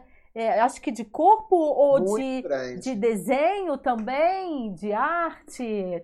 Nossa, várias relações. Né? várias relações. É, é não tem na verdade, a minha relação com a. Pois é. Na verdade, a minha relação com a. Com, não sei se dizer se é com a companhia arteira, mas acho que com as pessoas da companhia arteira. Mas com a companhia arteira também, né? Então, assim, com as pessoas da companhia arteira, a primeira pessoa que eu conheci foi a Silvia lá em Lumiar, porque ela fazia aulas no Calu, às vezes ela aparecia lá e eu comecei a conhecê-la e foi ótimo. A gente já tinha uma empatia muito grande, né? Assim, adorava a Silvia, achava no máximo, incrível, uma, uma atriz, enfim, e ela me falava um pouco dos movimentos. Eu tinha acabado de chegar em Lumiar, na verdade, eu fui fazendo aqueles movimentos ali no meu entorno, mas eu não sabia do, do Friburgo como um todo, né? E continuo achando que eu não sei, né? Eu, cada hora vou descobrindo mais coisas e pessoas e, e coisas e coisas e coisas. Mas é, a primeira pessoa que eu conheci foi ela. Aí, quando eu entrei para fazer o laboratório, no segundo ano do laboratório de criação, entrou Mariane Canela, aí para fazer, entrou o. Aí eu entendi a companhia arteira. Eu falei, ah, existe uma companhia de teatro em Friburgo que tem um trabalho assim, assim. Antes disso, mentira, foi antes disso eu já sabia. Porque eu, via, eu vim assistir em alguns momentos a companhia arteira por conta do Francisco em espetáculos infantis deles, deles né? É... E aí a coisa se estreitou. A gente foi ganhando proximidade. O Francisco começou a fazer aula de teatro com a Gabriela. Ah. E a gente começou a ver: caraca, somos artistas. Isso que eu te falei, sabe? Caminhamos juntos. Estou aqui, não me sinto mais sozinho. Também eu sinto um pouco isso assim com eles. Estamos aqui de mão dada, vivendo nessa cidade, produzindo arte, seguindo. Então as coisas começaram a fazer um pouco assim entrelaçar. Eles fizeram solos, né? no, no, no Mentira, o primeiro que foi fazer solo foi o Cássio. O Cássio, ele, Cássio ele, solo, ele participou do primeiro espetáculo, é. Foi o primeiro a fazer o espetáculo lá no, no, no Sesc. No Sesc. Foi a primeira pessoa a entrar. Aí esse ano, isso é legal da gente falar também, que eu não sei se as pessoas sabem, esse ano eu ia dirigir a Companhia Arteira. Eu ia fazer um espetáculo biográfico dos 10 anos da companhia comecei a desenhar, a gente tinha alguma coisa para mais já bacana de uns 10, 15 minutos, 10 minutos. A gente estava pesquisando, descobrindo o que seria, e aí tudo isso aconteceu. Aí pum, deu uma baixada, a gente está seguindo, tentando entender como é ser artista, ou como a gente vai seguir, o que, que a gente quer ou não. Cheguei a fazer um solo online com a é, Silvia, e eles seguem fazendo aula com a Juliana Nogueira, minha mulher, né, que dá aula para eles toda quarta-feira, é preparadora corporal da companhia. Então é estreito demais agora, é estreito demais. Ai, que delícia, que delícia. E a família toda aí, né? Isso é muito bacana, porque o trabalho da Juliana também, eu até falei com você, né? Ficou o convite também para a Juliana participar, porque eu acompanho muito por conta de danças populares. Eu, como é, eu tenho família nordestina, Sim. então o Nordeste Adoro, vou pro Nordeste, mas eu fico pinto no lixo. Eu adoro, adoro. Só a cavalo marinho é que não a dá. A Juliana cara. tem um trabalho incrível. Juliana tem um trabalho incrível, conhecedora profunda assim do desses movimentos, é, né? Muito bacana. E vem muito porque ela trabalhou com a Duda Maia também, que é uma coreógrafa é, uma coreógrafa que tem uma pesquisa em danças populares. Ela foi assistente de direção e bailarina dela durante sete anos. Ela foi fazer também a monografia dela lá, então ela teve no terreiro do Carvalho Marinho, passou um tempo lá, investigando, estudando e mergulhando. E ela dá aulas hoje, assim, a aula dela é incrível. É. A aula dela é incrível. Mas Eu também... acho assim. Olha o corpinho dos dois, né? Quem conhece a Juliana, ah. a Juliana é magrinha, toda perfeitinha. Ele Nada, tem esse corpinho amor. também. Gente, o negócio é dançar, cara. Tem que dançar muito. Olha, ela tem um corpinho lindo. Agora eu aqui, ó, tenho que ralar, porque senão, minha filha, os 40 chegam com tudo, me abraçando. É, mas porque você é muito de comer? Você come muito, assim? Não? Eu Como é que é a sua alimentação? Sou, sou taurino. É? Eu como, e... como de tudo. Eu gosto de comer de tudo. E, e eu, e eu é, não tem um corpo, é, aí é biotipo, enfim, não tem um corpo que come o que for e tá tudo certo, né? Juliana tem, Juliana come, acontece nada. Eu como, acontece. Então eu tenho que cuidar, medir e tenho que me mover, senão ferrou. Ah, é, Márcio, deixa eu só é, pedir desculpa aqui, que a Eudes, né? Estava falando aqui com Eudes, aí Eudes colocou, eu acho que eu falei que Eudes era homem, eu, ou perguntei alguma coisa. Ela falou: não, eu sou uma menina, é porque eu tenho um não, amigo. É mulher. Eu tenho um amigo que chama Eudes. Então, assim, me perdoe, Eudes, uhum. por conta disso, por ter um amigo que chama Eudes. Mas eu, na verdade, queria saber se mulheres e homens participavam. Lembrei do Gueiro, Então eu falei, ah, não, mas tem o Gueiro, o Cássio também, enfim. E essa é. coisa de hoje em dia? O importante é dançar, gente. Por eu um acho acaso, que a, Sheila, a idade tem menos é complicado. Homem... Tem menos homem. Por um acaso, tem menos homens que mulheres. O que é, sempre acontece quando se trata de corpo, é engraçado, né? O homem não tem essa busca do autocuidado e de um cuidado que seja amplo, né? Assim, vai malhar braço, vai ficar com o braço forte para ficar bonito, né? Mas não vai buscar uma, uma, uma percepção do corpo que seja mais profunda, né? Dificilmente você vai encontrar alguém do sexo masculino que vai ter esse tipo de aprofundamento é, e de cuidado consigo mesmo, assim. O que é uma pena, né? Uma pena. É Mas eu acho pena. que as coisas estão mudando. Assim, eu, só pra gente, né, também já ir fechando aqui, Márcio, é assim, é, eu meio que me tornei a ovelha negra da família. Eu só tenho uma irmã, na verdade, mas por conta de gostar de artes, de gostar dessas coisas. E quando eu tinha uns 12 anos de idade, eu falava, nossa, eu já casei duas vezes. Aí eu falava assim, olha, quando eu, pô, meu sonho de consumo era casar com um bailarino.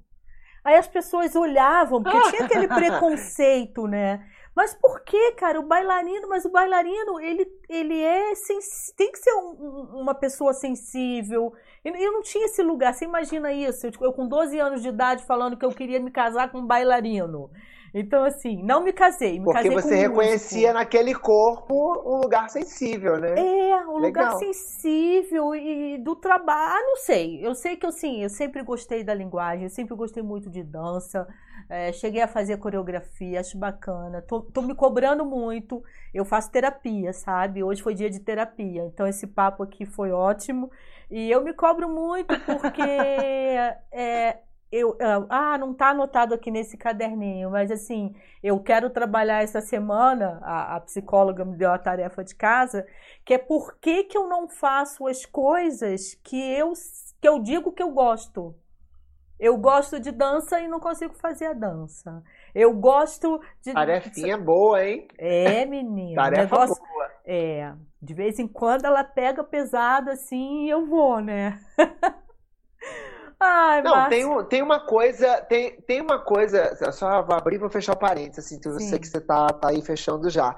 É, tem uma coisa importante, assim, que a gente acha, falava isso muito dos meus alunos, tiveram dois, inclusive, que foram fazer faculdade de dança, que saíram lá de Lumiar e foram fazer faculdade de dança.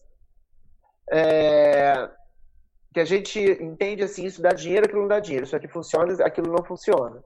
Aí quando me vê, fala, caraca, ele é artista, né? Só trabalha com arte e trabalha com educação. Uau, que incrível, coisa e tal. É, eu acho que quando a pessoa tá feliz e conectada com ela mesma, vai dar certo. Vai dar certo. Não tem, ela tá no caminho que ela veio, ela, tá, ela veio fazer o que tem que fazer. Eu nunca, desde que eu comecei dança, trabalhei com outra coisa. É dança é. e artes plásticas. Pum, pum, pum. Né? E, e, e, é isso, assim. A gente vai se virando, a gente vai encontrando caminhos, formas, jeito de acontecer. Fazer a nossa estrela brilhar, né? Como falam por aí. Ai, que coisa linda! Nossa, eu sabia que a hora que a gente parasse para conversar ia ser assim, um papo super agradável. Fiquei muito, estou muito feliz Adorei com também. a sua presença aqui, né? também. né? Adorei a participação aí das pessoas também que já conhecem o trabalho. Tenho certeza que tem gente aí escutando e que vai falar, pô, ó, o cara tá em Friburgo, gente. Mas como tá online, porque daqui a pouco ele vai ter que se dividir. Daqui a pouco vai ser um pouquinho online é. e, e presencial. Você pretende continuar online, o, o Márcio? Com certeza. Chegou a pensar nisso? É um pedido nisso? dos meus alunos. De fora, e é um desejo né? meu. Eu tô vendo que me deu uma sensação de, de expansão muito boa. E eu estou colaborando com uma galera e reencontrando pessoas muito queridas que eu Bacana. não imaginava que isso fosse acontecer. Eu estou muito feliz mesmo. Não sei também, quando tudo voltar ao normal, se. Eu imagino que uma grande parte diga assim: não, Márcio, agora eu vou fazer aula presencialmente, ou então não cabe mais na minha vida. É. Por algum motivo, pela aceleração do dia, etc e tal. Mas eu sinto que um grupo de pessoas vai seguir comigo, que vai fazer parte da, desse movimento, seguir o Dança Online. Ai. Eu acho que vai seguir não só dança online, mas todas as outras coisas online que estão acontecendo. É um movimento que agora é. vai fazer parte da humanidade. Porque está tudo se, se reinventando, né? Por exemplo, eu tenho o Na Rede, Exatamente. que é, né, era o meu quadro que o meu entrevistado, o meu convidado vinha até minha rede e tudo mais. Mas com essa possibilidade que eu já vinha pensando antes da pandemia, olha que loucura, antes da pandemia, passou o carnaval, eu já queria fazer o podcast, que não ia se chamar quarentena, mas para eu poder conversar com as pessoas de lugares mais distantes, porque eu conheço gente também de todos os cantinhos. Aí eu falei, pô, imagina, só se tiver em Friburgo que vai estar na minha rede, eu quero que essa rede seja uma rede para caber bastante gente, bastante coisa legal, né? Então, é, tem coisas que acontecem e a gente vai entendendo qual é, qual é o momento, como é que faz. Né? Exatamente. Né? É isso. Mas eu quero ir nessa rede presencial também, quando isso tudo acabar. Ah, quero conhecer essa rede. É, vamos, vamos sim. É uma rede laranja que eu adoro. Tá no meu quarto, vou Oba. te marcar no vídeo para você olhar que eu, muito metida, Preciso resolvi ver. brincar com isso. Eu vou te marcar lá no Instagram, cara. Adoro. Maravilhoso. Ah, muito metida, gente, muito metida. Quem tá chegando aí, ó, se quiser continuar escutando essas loucuras da Sheila, continua acompanhando na Rede com Sheila. Tem o site da redeconcheila.com.br. Na verdade, aqui na descrição, que tem o link para o Márcio, tem também o link, vários links para todas as nossas redes, tá? Então, quem quiser me achar e tal, é tudo público. As minhas redes são públicas. Eu quero mais que as pessoas. É, eu não faço isso aqui para mim. Na verdade, eu faço para gente. Eu quero que mais gente saiba, conheça e esteja claro. junto. Estou vendo que você está se alongando, porque já está um tempão sentado. Gratidão pela presença, muito Eu bom, que agradeço, querida. Tô adorando, adorei estar com você. Parabéns pelo seu trabalho, pela, pela rede que você está construindo e pela divulgação dos trabalhos que acontecem em Friburgo também, né? É, uma rede dessas acontecendo aqui no Rio é realmente um presente para a gente. Te agradeço imensamente. Então tá certo, gente. Gratidão pela presença. Ó, quem é, por acaso. Pior que eu tô falando agora no final, eu tinha que ter falado no começo, porque esse áudio, o áudio vai pro Spotify. Aqui também, como é podcast, o áudio vai pro Spotify. Porque hoje em dia acaba que a gente escuta ah, muito muito o YouTube. Às vezes você não tem tempo para assistir e coloca só para ouvir, mas de qualquer maneira, esse conteúdo também vai para lá e o link fica aqui, tá? Então, assim, o link tá aqui no, na Rede com Sheila pra gente não perder, de jeito nenhum. Só se der algum problema no YouTube, que de vez em quando ele anda meio doido, não tá dando conta de tanto trabalho. Tá bom? A gente se fala beijo, então. Querida. Beijo, Obrigado. beijo pra todo mundo. Foi um prazer. Obrigado a todos que acompanharam a gente aqui. Obrigadão, adorei. Tchau, é tchau, tchau. Boa noite. Beijo. Tchau, tchau. tchau. Boa noite.